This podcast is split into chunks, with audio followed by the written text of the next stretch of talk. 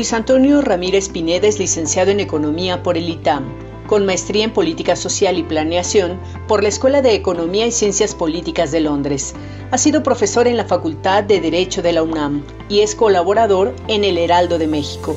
Cuenta con una larga trayectoria de servicio público, ocupando diversos cargos, entre los cuales destacan presidente de la Comisión de Hacienda en el Congreso del Estado de Oaxaca, diputado federal, director de finanzas del ISTE, director del Centro de Estudios de las Finanzas Públicas de la Cámara de Diputados y director general de Comunicación Social de la Secretaría de Hacienda y Crédito Público.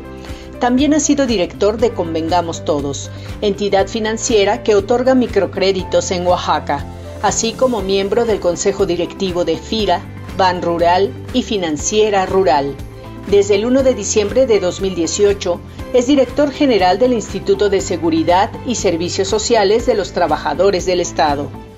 Buenas noches, aquí estamos de regreso en Diálogos por la Democracia en Quinta UNAM con un invitado muy especial, eh, este, muy importante en estos momentos de, pandemia y en general, ¿no? de cuidado de la ciudadanía de México, Luis Antonio Ramírez. Este, eh, maestro, bienvenido, director general del ISTE.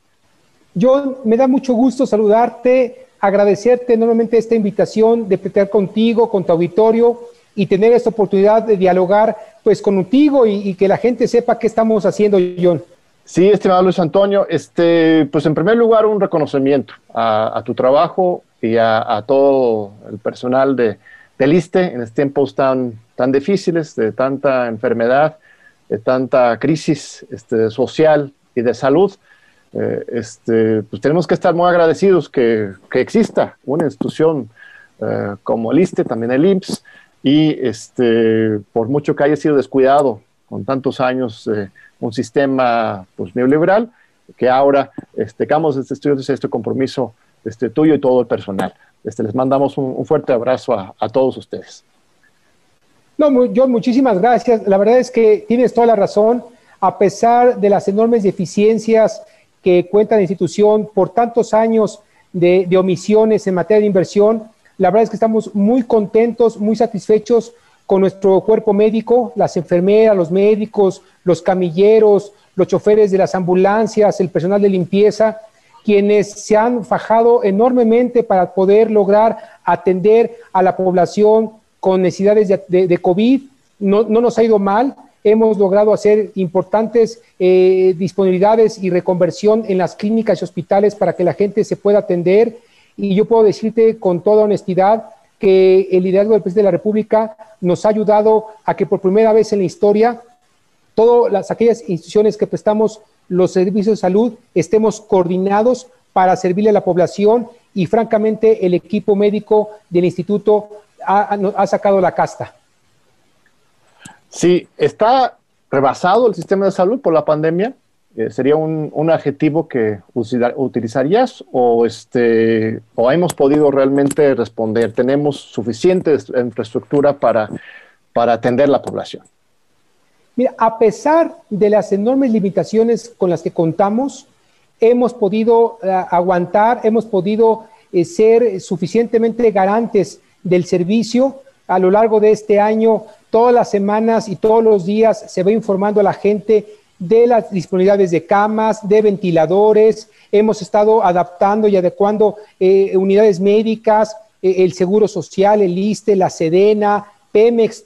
Todos hemos estado cuidando y comunicándonos para garantizarle a la gente el acceso a, una cama, un ventilador, a un médico. Eh, se ha hecho mucha inversión y creo que hemos salido exitosos hasta ahorita y esperemos, John, que hasta que acabe la pandemia podamos nosotros seguir ofreciendo eh, el, acceso a los servicios de la población que tenga algún problema con el COVID. Yo, yo, me siento muy satisfecho porque la verdad es que ha sido un trabajo titánico. Llevamos un año completitos en estado de emergencia y, estoy convencido que hemos hecho lo mejor que hemos podido gracias a que el cuerpo médico se ha, se ha, se ha puesto los, las pilas y todos han hecho un gran esfuerzo. Una de las dificultades es el atraso en las intervenciones quirúrgicas y atención médica pues normal, ¿no? Cualquier año hay pues grandes cantidad, una gran cantidad de padecimientos, este, citas médicas normales, que ahora por la reconversión de pues, un gran porcentaje del ISTE, el IMSS, otros hospitales, este, se han tenido que estar eh, atrasando. Esto también es, otra pandemia, otra afectación a nuestra salud. ¿Qué tan, qué tan fuerte es eso? ¿Cuántos, ¿Qué costo estamos pagando en salud pública por las intervenciones y las consultas atrasadas ya, pues, supongo, un año entero, algunos casos? Yo le diste la clave en un tema sumamente sensible.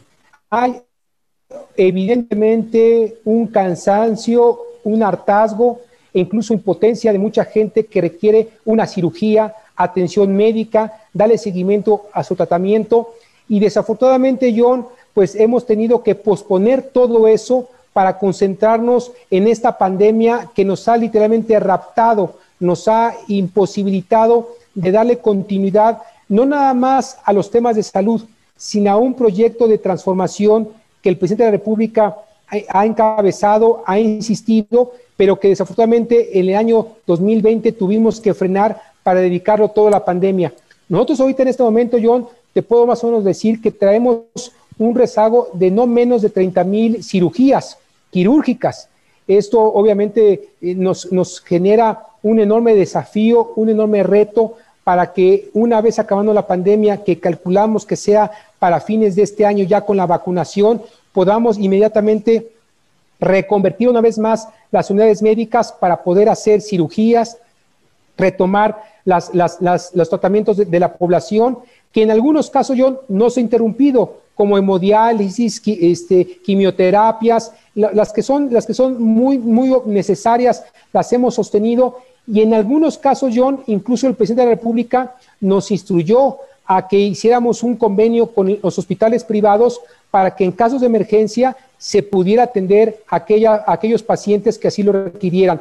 Pero ciertamente, John, creo que este es el enorme desafío que tenemos en el corto plazo, es cómo vamos a atender el rezago que traemos de muchas necesidades eh, médicas. Estamos conscientes, lo hemos platicado con el presidente, el presidente nos ha pedido hacer ya una ruta de trabajo y coordinados con el señor secretario de Salud, estamos ahorita ya elaborando los siguientes pasos a seguir para desahogar esta demanda que requiere la población, John, particularmente en este caso la del ISTE.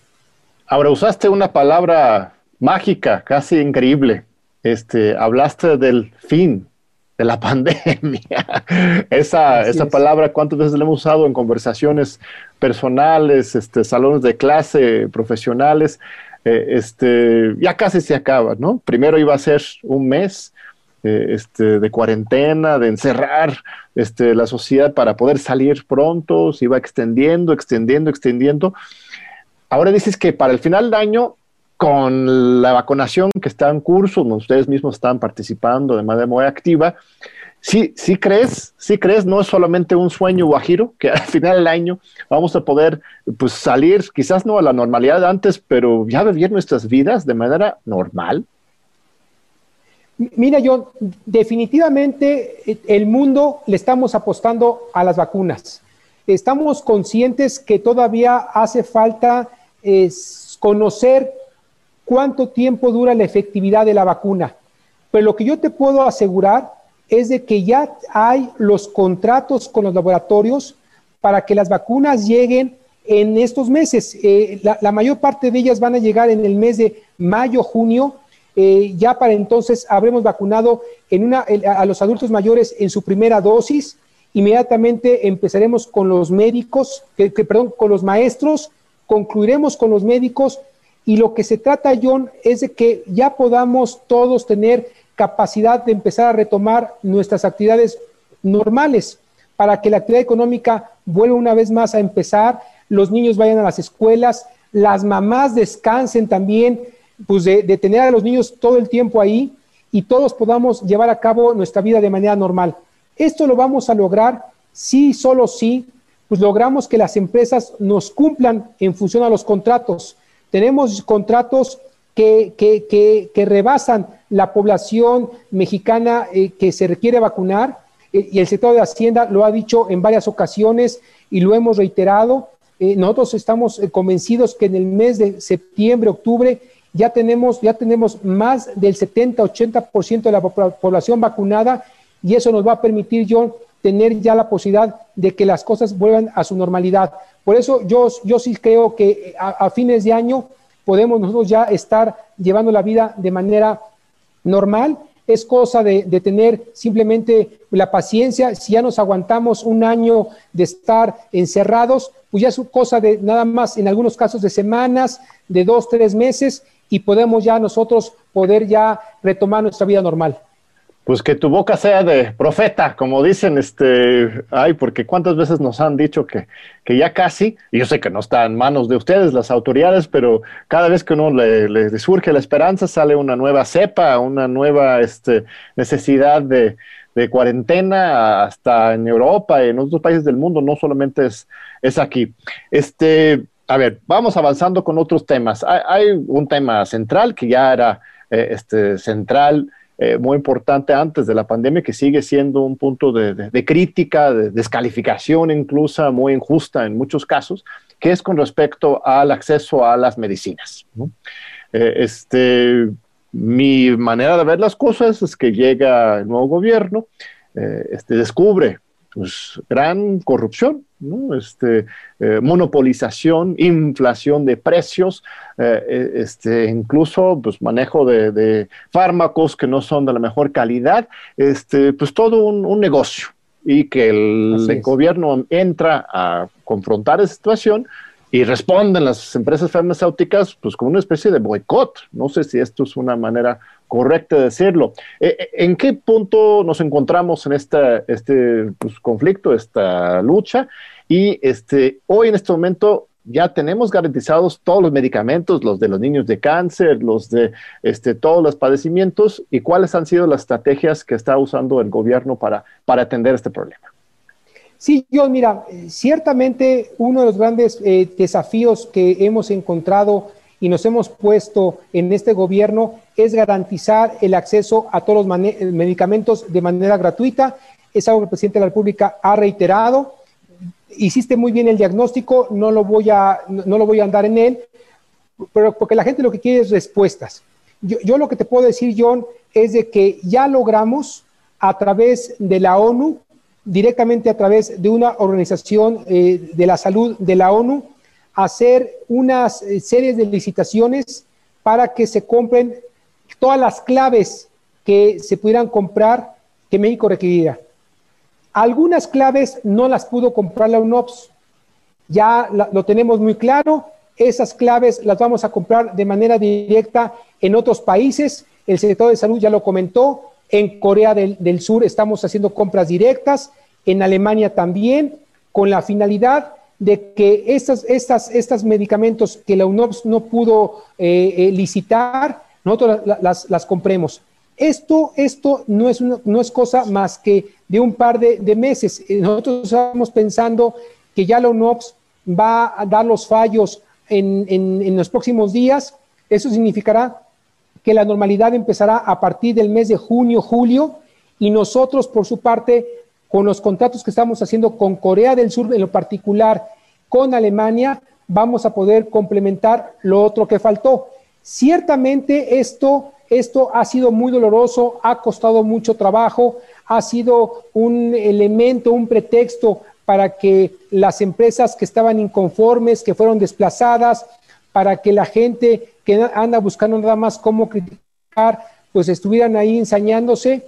Pero lo que te puedo decir que ya encontramos el camino, ya encontramos la ruta y una vez que ya empecemos nosotros a tener ya esos medicamentos, ya el hilo conductor ya está dado, vamos a tener la garantía en lo que resta del sexenio para que podamos disponer de esos medicamentos. Entonces, eh, eh, si hemos trabajado, nos ha costado trabajo, sí, la pandemia también interrumpió mucho los procesos de producción de las empresas, la relación que hay en las aduanas con otros países también se ha, tenido que obstaculizar porque por las licencias eh, había en México pues eh, literalmente unos monopolios en ciertos medicamentos, pero lo que te puedo decir es que ya logramos vencer esos obstáculos y sí te puedo decir con, con garantía de que a partir de junio ya está garantizado el abasto de UNOPS y esto va, va a destensar lo que estamos viviendo en este momento.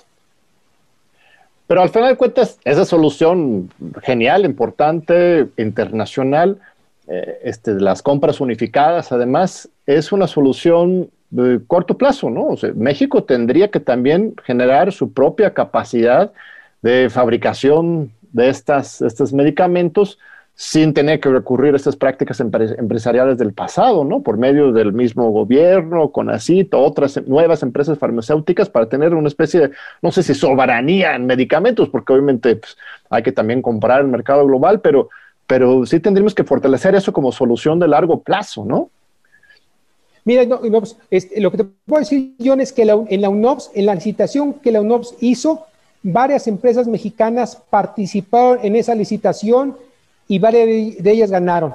Lo que el mensaje del presidente es, quiere que haya transparencia, que haya competencia y que nos quitemos tantos intermediarios. Muchas de las empresas pequeñas y medianas en México eh, tuvieron que cerrar en su momento sus áreas de gobierno, sus áreas de distribución, porque el negocio se le habían dado a las distribuidoras. Claro. con esta nueva forma de trabajar, de licitar, estas empresas farmacéuticas chicas, medianas, van a poder ya de manera directa venderle al gobierno y poder mantener su negocio. Lo que nosotros aspiramos es que con reglas claras, con un modelo diferente de comprar, un modelo más transparente, esas empresas van a poder empezar una vez más a, hacer su negocio mucho más amplio y venderle directamente al gobierno. En este momento el mensaje era, sí se puede y sí podemos nosotros comprar medicamentos en cualquier parte del mundo. Sí, pero ese punto es muy importante lo que señalas. Este, como en muchos otros ámbitos, este, se iban generando eh, actores intermediarios. Esto también ocurre, por ejemplo, en las organizaciones sociales. En lugar de dar las becas o los apoyos gubernamentales directamente a los ciudadanos, se le daba a una organización social, algunos muy legítimas, pero otros diseñadas para eso, para ir eh, este, ¿no? Eh, quitando el, el, piquito ahí este, en el camino y lo que realmente llegaba al beneficiario era muy poquito y la organización intermediaria se llevaba muchos. Este, algunas ONGs no todas, pero algunos también se dedicaban a eso. Y aquí lo que estás diciendo es que hay un mecanismo similar en este tema, este, eh, a estos intermediarios, los distribuidores, que se llevan este, una gran parte de, la ganancia y los verdaderos fabricantes locales no lo recibían, ¿no? Eso fue lo que pasó, eso es lo que estaba sucediendo. Por eso las empresas productoras en México no le vendían directamente al gobierno porque ellos ya no se dedicaban a distribuir, simplemente atendían la demanda del distribuidor que hacía todo el trabajo logístico. Hoy lo que hemos hecho es irnos quitando ese intermediarismo, garantizarle a las empresas acceso a las licitaciones mexicanas y por supuesto que con eso ellos ya van a poder vender de manera directa y a un mejor precio porque estamos quitándolo a los intermediarios. Muy bien, este Luis Antonio. Este, vamos a un breve, una breve pausa. Este, regresamos en unos momentos con el director general del ISTE. No se vayan, aquí te esperamos. Aquí seguimos con Luis Antonio Ramírez, el director del ISTE. Este fascinante diálogo, temas muy, muy, muy importantes para entender realmente cómo funciona el gobierno. Y insisto, la mera existencia del, ISTE es muy importante. No cualquier país tiene un, un ISTE, una institución de seguro social tan integral para el Estado mexicano. Este, cuéntame, Luis Antonio, sobre este, cómo recibiste el ISTE en, 2018. Eh, este, he visto unas cifras escalofriantes con respecto al nivel de pasivos de deuda, eh, este, la falta de inversión también, la reducción de la cantidad de camas por persona en las últimas décadas, que esta institución tan emblemática eh, del desarrollismo del Estado postrevolucionario fuerte que se ha ido decayendo en estos años neoliberales. Este, eh, ¿Cuáles fueron los saldos del neoliberalismo en el ISTE? Mira, mira, John, e, efectivamente el ISTE es la expresión o el ejemplo que el señor presidente de la República, Andrés Manuel López Obrador, ha estado denunciando y señalando permanentemente. El ISTE es una institución que se fue privatizando. Se dejó de invertir en el ISTE y todos los servicios se empezaron a subrogar, a dejárselos a los privados desde Fox a la, fecha hasta el gobierno de Peña Nieto, fue creciendo eh, la contratación de los servicios al sector privado. Entonces, nos volvimos una institución meramente eh, de ventanilla, una caja que nada más paga los servicios al privado y dejamos de invertir en personal, en equipamiento, en infraestructura, en obras. Y por eso la gente se, está muy molesta, porque cuando va al ISTE dice, oigan, ¿por qué el ISTE no mejora su servicio? Bueno, es que ahora todo lo tenemos subrogado, todo lo tenemos eh, contratado al sector privado y lo que buscamos ahora es retomar la rectoría de los servicios. Fox no invirtió nada en el ISTE. Eh, Calderón hizo una reforma al ISTE, la, la de 2007, pero fue una reforma básicamente para atender el tema de pensiones. No se atendió el tema de salud. Y con Peña Nieto lo que se hizo fue invertir en hospitales a través de la figura asociación público-privada, es decir, se volvió a dejar al privado la prestación de los servicios. Hoy el presidente de la República nos ha instruido que invirtamos el dinero de los trabajadores en los servicios de los trabajadores. Déjame darte una buena noticia, pero ya para este año el presidente de la República nos ha autorizado gastar más de 7 mil millones de pesos en inversión, en equipamiento, en obra, en mantenimiento. Y lo vamos a hacer en todo el país. No vamos a focalizarnos en un solo lugar, sino vamos a invertir en cada clínica, cada hospital, cada unidad médica, que mantenimiento, equipo, eh, arreglos que, dignifiquen el servicio del ISTE con sus derechohabientes. Pero ciertamente el ISTE se, se le descuidó, se le abandonó y heredamos muchísimos problemas. De entrada, heredamos un pasivo de más de 18 mil millones de pesos, John. O sea, entonces, en el 2019 nos dedicamos a pagar solamente a los proveedores. No podíamos hacer una cosa, otra cosa, porque no nos alcanzaba el dinero. Entonces, 2019 fue para liquidar la deuda con los proveedores y ni así acabamos. Al día de hoy te puedo decir que ya nos regularizamos, ya tenemos las cosas mucho más eh, eh, el toro por los cuernos. Hay una ruta de qué, qué se puede hacer.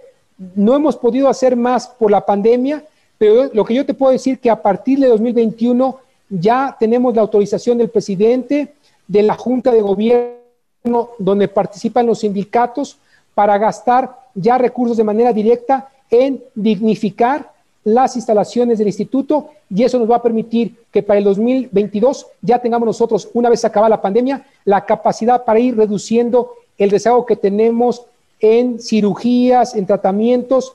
Y, y yo te lo expongo esto, John, porque mucha gente dice, ya no quieren que hablamos del pasado, ahora queremos hablar del presente. Pues sí vale la pena recordar a la gente que para poder atender el presente y el futuro, hemos dedicado tiempo a sanear lo pasado, que fueron muchísimas deudas. Y entre ellas dos, este, John, es tenemos que basificar a más de 5 mil trabajadores que llevan en el instituto más de 10, 12 años trabajando sin prestaciones en el instituto. Es la primera demanda que tenemos los trabajadores, es la primera exigencia y, compromiso del presidente de la República de basificarlos. Y en eso estamos, John. ¿Y están, esos trabajadores están contratados por honorarios, con contratos trimestrales o, en qué régimen están? Así es, John. Están por honorarios, John. Están por temporales. Entonces se les contrata nada más, nada más. Vale la pena también, John, comentarte que recibimos deudas de los estados. El ISTE vive de las cuotas y aportaciones de los trabajadores. Bueno, déjeme decirte yo que heredamos un faltante de 64 mil millones de pesos de los estados. Las cuotas y aportaciones no se enteran al instituto. Los estados dejaron de enterarle al ISTE los recursos para el ISTE, para FOBISTE y para sus cuentas individuales. Hoy, eh, por instrucciones del presidente de la República, estamos haciendo mejores gestorías con los estados para que se regularicen el entero de las cuotas y aportaciones de los trabajadores, porque además es algo inaudito. Tú, a ti te descuentan tu dinero, John, pero no lo enteran al ISTE, sino se lo queda la dependencia. Esto es algo que estamos regularizando poco a poco, pero bueno, también es parte del problema que tenemos que no nos permite reinvertir, porque nos deben dinero las entidades y hay que estarlos persiguiendo para que se regularicen. Al día de hoy te puedo decir que tenemos una deuda de 64 mil millones de pesos, eh, que se divide, eh, son 7 mil millones para el ISTE, 3 mil millones para Fobiste y 50 mil millones, 54 mil millones de pesos en cuentas individuales. Esto, por supuesto, es algo que no debe de suceder y que tenemos que ir regularizando poco a poco y sensibilizando a los estados que no es recurso de ellos, es recurso de los trabajadores. Entonces, tenemos una serie de, temas que muchas veces la gente no los ve, no tiene por qué verlos, pero en eso estamos, John. Sí, no, muy importante el panorama que estás este, dibujando. Y, este, y de ahí también viene el gran engaño, desde mi punto de vista, de lo que se llamaba el seguro popular, ¿no? que era el programa este, así que supuestamente iba a resolver todos los problemas de parte de Felipe Calderón, en que al darle un seguro a cada individuo, permitirle su libertad de elección, ¿no? supuestamente iba a resolver el problema, pero en realidad, por lo que yo he podido observar, no soy experto en el tema, me corrigirás, este, se generó justamente un mercado eh, este, pues patito, ¿no? De servicios médicos de bajo nivel, no, no del ISTE, sino en general del mercado privado, y, al, y también mismo, ahí mismo en el ISTE, este, como el dinero iba a esos seguros y no a la inversión en doctores, en camas y en infraestructura física, la misma atención del ISTE eh, este, se iba reduciendo cuando supuestamente eh, por esa vía iba a llegar más dinero porque la gente iba a poder este, acudir a los servicios. Pero este, eh, se vendió la idea de la universalidad, pero solamente del lado del, del individuo, no del lado de las instituciones, ¿no? Y ahora lo que estamos intentando hacer es justamente darle la vuelta a esa lógica, ¿no? Bueno, y, y, el espíritu precisamente de trabajar en conjunto la Secretaría de Salud, el IMSS, el ISTE y el INSABI es precisamente trabajar de manera más coordinada y ver intercambio de servicios y ver cómo nos podemos apoyar entre nosotros para no hacer dobles inversiones. Yo creo que si logramos cooperar y coordinarnos de mejor manera, creo vamos a poder lograr mejores eficiencias en el uso de los recursos. Por supuesto, el desafío está pues en que necesitamos formar una nueva generación de médicos, porque los médicos del ISTE trabajan en el Seguro Social o trabajan en los estados, y entonces también tenemos un problema de falta de capital humano. El presidente lo ha dicho muchas veces, ahora necesitamos formar más médicos, más enfermeras, más médicos generales, más médicos especialistas, porque no los hay. E, el COVID vino hoy a, exhibir la falta de inversión incluso en la formación de médicos y enfermeras. Y bueno, pues tendremos nosotros que formar una nueva generación de, médicos. Pasemos a otro tema este, complicado, estimado este, Luis Antonio. Te agradezco mucho tu apertura eh, este, a, dialogar. Eh, eh, la Suprema Corte de Justicia de la Nación, hace un par de meses, resolvió que las pensiones se deberían tasar este, de acuerdo con las famosas UMAS, ¿no? la unidad de, medida estandarizada, este, y no de acuerdo con este, los salarios mínimos, lo cual implica, bueno, el máximo, pues, ¿no? El máximo también, también se reduce, lo cual implica una reducción generalizada para las pensiones y una reducción muy fuerte del tope máximo que puede recibir un pensionado, que, que, ya va a empezar a eh, impactar directamente en los bolsillos de los pensionados del ISTE. Eh, este, ¿Cuál es tu evaluación de, esta, de este fallo, de esta decisión? ¿Cuáles son las acciones jurídicas institucionales que se deberían tomar para este, atender este problema? Bueno, yo primero eh, diciendo que esa es una decisión que se tomó en el sexenio pasado, en el sexenio de, Enrique Peña Nieto. Ahí fue donde se tomaron las medidas de, usar las sumas como, como en la nueva forma, cómo se miden eh, los, los, se calculan eh, las pensiones. Fue una decisión económica que hoy estamos viendo las consecuencias de esa decisión. El señor presidente de la República nos ha insistido de que es importante buscar una salida que se tendrá que trabajar en el tiempo. Mientras tanto, el presidente de la República ha hecho anuncios muy importantes, como por ejemplo el reciente anuncio de que se va a, incrementar este, el número de personas eh, para recibir una pensión mínima, que es de 60 años para adelante. Antes era de 68, hoy van a ser, perdón, de 65. Esto significa que el presidente trae ese compromiso con, los jubilados, con los pensionados, de apoyarlos. Eh, la otra parte, John, tenemos que, evaluarla, revisarla y ver qué podemos hacer como gobierno para generar un que no se deteriore la pensión del trabajador. El, tribunal ya falló, no podemos hacer ya nada con respecto a eso. Lo que tenemos que hacer ahora es ponernos a trabajar con el Congreso de la Unión, encontrar de dónde van a salir los recursos para mejorar esas pensiones de los trabajadores, porque por otra parte también lo que es un hecho es que las sumas protegen, eh, digamos que la pensión con respecto a la inflación. Eh, lo que la gente había que recordarle es que ningún presidente de la República en las últimas décadas había hecho incrementos importantes en los salarios mínimos.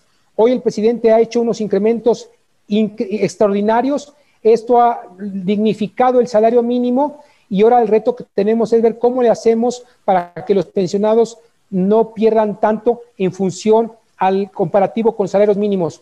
Pero lo que yo te puedo asegurar es que si es un tema que está en la mesa, el presidente está consciente de la importancia que tiene esto. Hoy nuestra tarea será que el siguiente paso saliendo de la pandemia es encontrar una bolsa que nos genere eh, mejorar este, este, pensiones y mientras tanto, cuando menos el presidente está ya mandando mensajes claros de que está ampliando los apoyos a, gente, que, a las personas que tengan arriba de 65 años de edad. No, no, no, recuerdo, no recuerdo que haya habido ningún otro presidente en la época moderna que haya tenido una claridad y una visión de apoyar a los más vulnerables, a la gente más necesitada, y creo que en ese camino no lo vamos a descuidar, y yo estoy convencido que habrá noticias en, un, eh, corto plazo. Muy bien. En general, el esquema de privatización, no absoluta, porque tuvimos opción, ¿no? Los que trabajamos, eh, yo trabajo en la UNAM, tengo, me acuerdo, en 2007 fue, ¿no? Teníamos que elegir si íbamos por el esquema privado o nos manteníamos dentro del esquema viejo. Eh, este, el esquema de privatización de las Afores ha funcionado este, de alguna otra manera para descargar la presión fiscal sobre el ISTE y sobre el Estado, o este, ha sido un fracaso, eh, este, de acuerdo con, decían muchos críticos de su momento, siguen diciendo, o sea, este, habría que incluso descartar y deshacernos de ese esquema o, se pueden rescatar todavía estas, esos elementos. Mire, ciertamente eh, en su momento las Afores fueron una nueva estrategia que, se implementó a nivel mundial para tratar de ver cómo le quitaban eh, presión a las finanzas gubernamentales de los países. Se pensó que las cuentas individuales era una ruta eh, eh, bondadosa porque iba a permitir que cada trabajador tuviera un seguimiento de su cuenta individual. Sin embargo, años, años después nos hemos dado cuenta que esas cuentas individuales no son suficientes para otorgar una pensión digna a la persona. Eh, está, es muy claro, creo que no hay mucho alegato en eso, todos coincidimos que, la pensión que se recibe a través de las cuentas individuales no son suficientes, que tenemos que cambiar ese esquema, hay que hacerlo. Eh, yo tengo la impresión que ya se hizo un primer paso con la reforma que se hizo en el Seguro Social, cuando los patrones eh, incrementan su, su aportación. Ahora como gobierno estamos nosotros pues, trabajando para hacer lo mismo a nivel, a nivel gobierno. Eh, pero bueno, creo que la discusión de las AFORES es una cancha que va a llevar tiempo. Desafortunadamente, eh, la pandemia nos ha puesto un freno de mano porque hoy la prioridad se llama gastar en salud, gastar en todo lo que tiene que ver con la atención a la población en ese sentido. Y esto pues obviamente tendrá que, que discutirse en un momento en el cual hayamos salido de la pandemia, porque ciertamente pasando la pandemia, el tema de la dignificación de las pensiones es un tema que es inevitable, lo tenemos que abordar, lo tenemos que dignificar, pero yo sí quiero dejar muy, muy claro desde mi perspectiva que ha habido un compromiso real del presidente desde el momento que se implementó la, la, pensión universal para todos y que hoy se expande esa pensión para personas arriba de 65 años de edad. Entonces, estamos en la ruta, obviamente es un asunto de finanzas que tendremos que, retomarla una vez que la economía se estabilice. Muy bien, estimado este, Luis Antonio. Eh, pero muy importante lo que dices, hay que volver a abrir esta discusión, porque este, era la moda internacional la privatización de las pensiones, el caso chileno era el más radical, y no ha rendido los frutos este, prometidos, ¿no? Como muchas otras promesas neoliberales, no, no se ha llegado a concretizar. Entonces, yo creo que sí tenemos que reflexionar sobre ese tema, obviamente desde un enfoque responsable, eh, eh, este, pero qué bueno que, invitas a la gente, a, todos nosotros, a, reflexionar sobre el tema. Vamos a un segundo corte, estimado Luis Antonio, y regresamos ahora en unos momentos en este diálogo muy importante con el director general del ISTE. No se vayan. Aquí seguimos con Luis Antonio Ramírez, director general del ISTE. Este, un placer dialogar contigo, este, Luis, eh, aquí en este espacio. Eh, mira, cuéntame, voy a aprovechar para, preguntarte algunas cosas más, más personales, si me permites. Este, tú eres oaxaqueño, este, un semillero de, políticos desde los Flores Magón, bueno, desde Benito Juárez, eh, este, innovadores, creativos siempre. Así es. Tu, tu padre fue gobernador en los ochentas en Oaxaca, eh, de esos gobernadores pues muy especiales, que dentro de un sistema pues todavía muy autoritario, dominado por un solo partido, dentro de ese marco logró este, hacer innovaciones, eh, este, políticas públicas, este, compromiso popular. Eh, este, de joven, ¿cómo recuerdas la, política de Oaxaca y la política de tu padre y cómo te acompaña todavía hasta la fecha?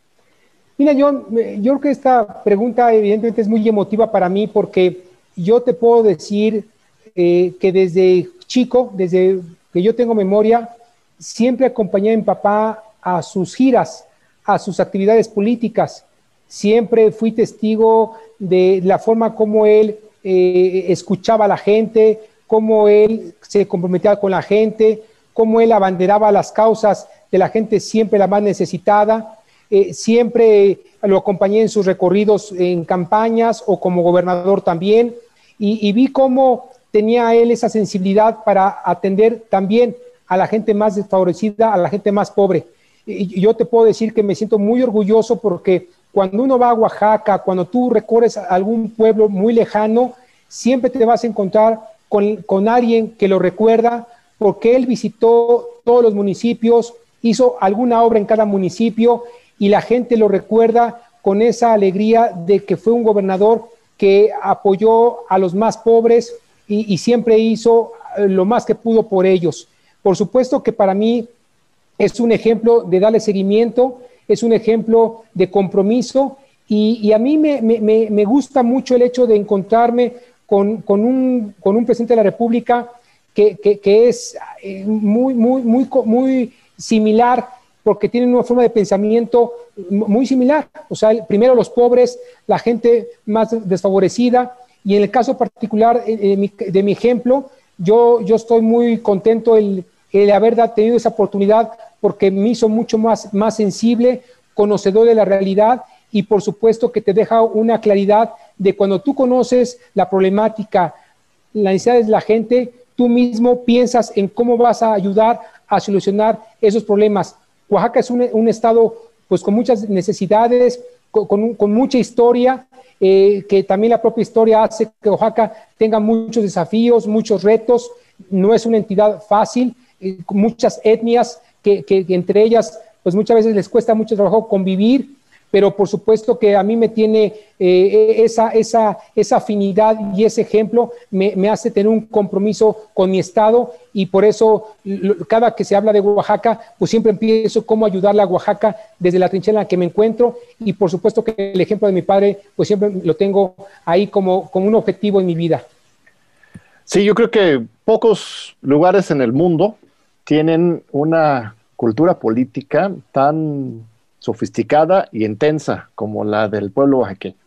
Eh, este, pues es toda una escuela de, formación política, cada día conozco bien, no, no, no, he vivido en Oaxaca mucho tiempo, pero he viajado mucho, ahí tenemos muchos amigos y hemos participado en movimientos y acciones políticas y sociales y académicas, y sí me parece que es algo muy especial, es un, un sitio único y, este, y el mismo presidente también ha demostrado su, compromiso con ese estado. Yo creo que es el estado que más ha visitado, ¿no, ¿No Luis Antonio? Sin lugar a dudas, eh, sin lugar a dudas, y aparte siempre pone él como ejemplo eh, lo que es el TECIO, que es el trabajo comunitario gratuito, pone como ejemplo esto de las usos y costumbres, que es una forma de gobernarse, y obviamente pues es parte de lo que el presidente tiene como una, meta, es ayudar a Oaxaca a salir del rezago en el que se encuentra, porque es un estado muy grande, muy fragmentado, que hace muy difícil poder llevar servicios.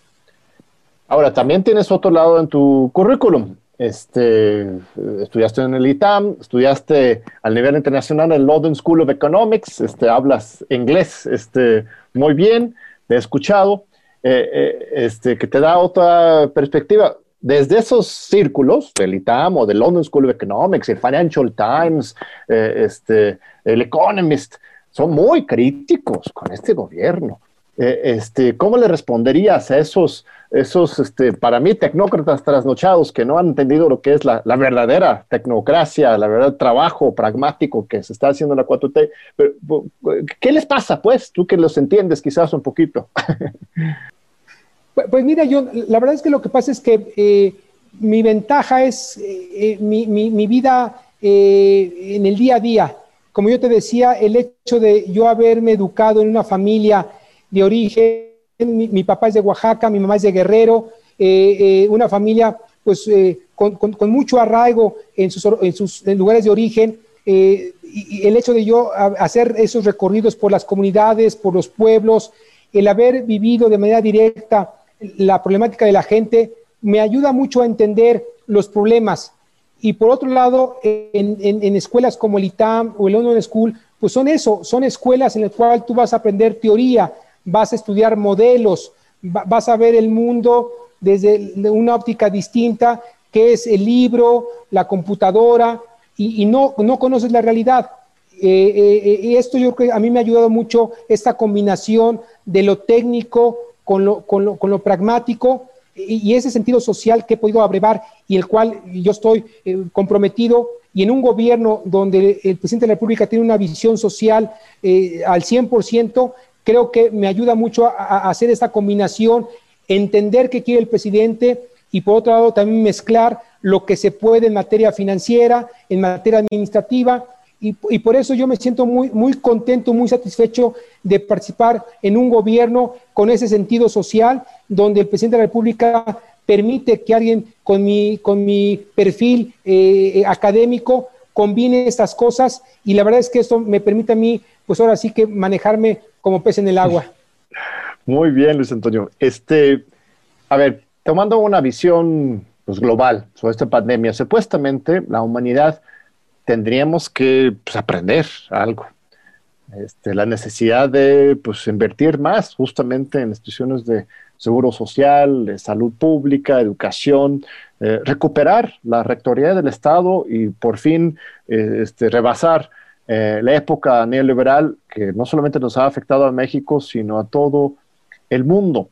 Este, ¿Tú ves este, la coyuntura internacional con ojos optimistas o más bien otros dirían que esta pandemia nos está sacando pues, lo peor ¿no? de la humanidad y que, este, que más bien va a ser el principio del, del fin, ¿no? de, la, de la esperanza del desarrollo capitalista igualitario, o con vocación igualitaria, ¿no? de la socialdemocracia, pues.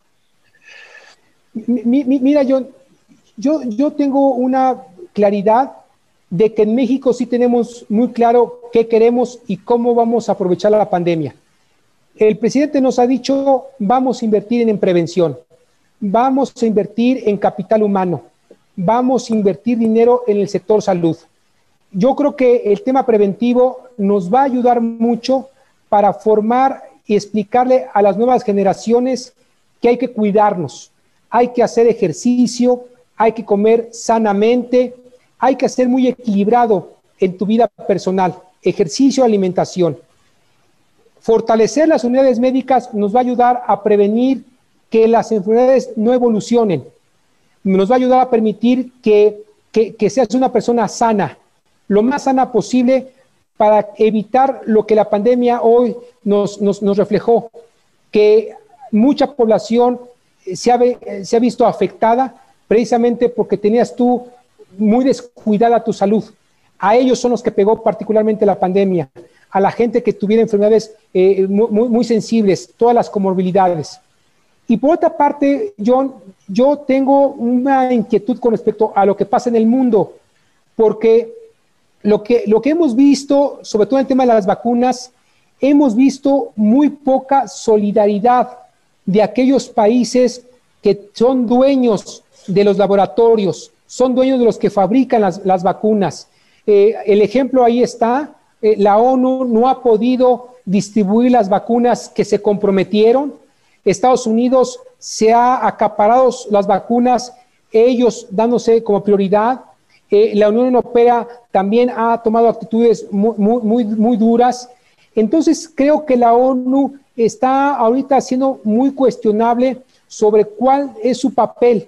Y yo creo que ha dado mucho que desear porque no ha logrado la ONU equilibrar, no ha sido la ONU una rectora de, esta, de esa concordia de cuidado a nivel mundial, pero, pero yo creo que en México sí tenemos claro qué queremos, hacia dónde vamos, y, y ahí es donde el presidente de la República está convencido de que la prevención y la formación de capital humano son las mejores fórmulas para que hagamos frente a cualquier otro tipo de pandemia que llegue y, ¿por qué no?, a cualquier otro tipo de enfermedad que nos pueda afectar como está sucediendo en este momento.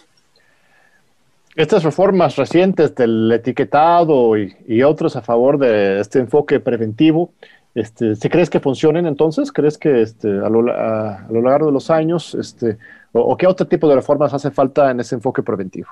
Mira, sin lugar a dudas, John, tenemos que trabajar mucho en las escuelas, con los niños, con los maestros, con los padres de familia.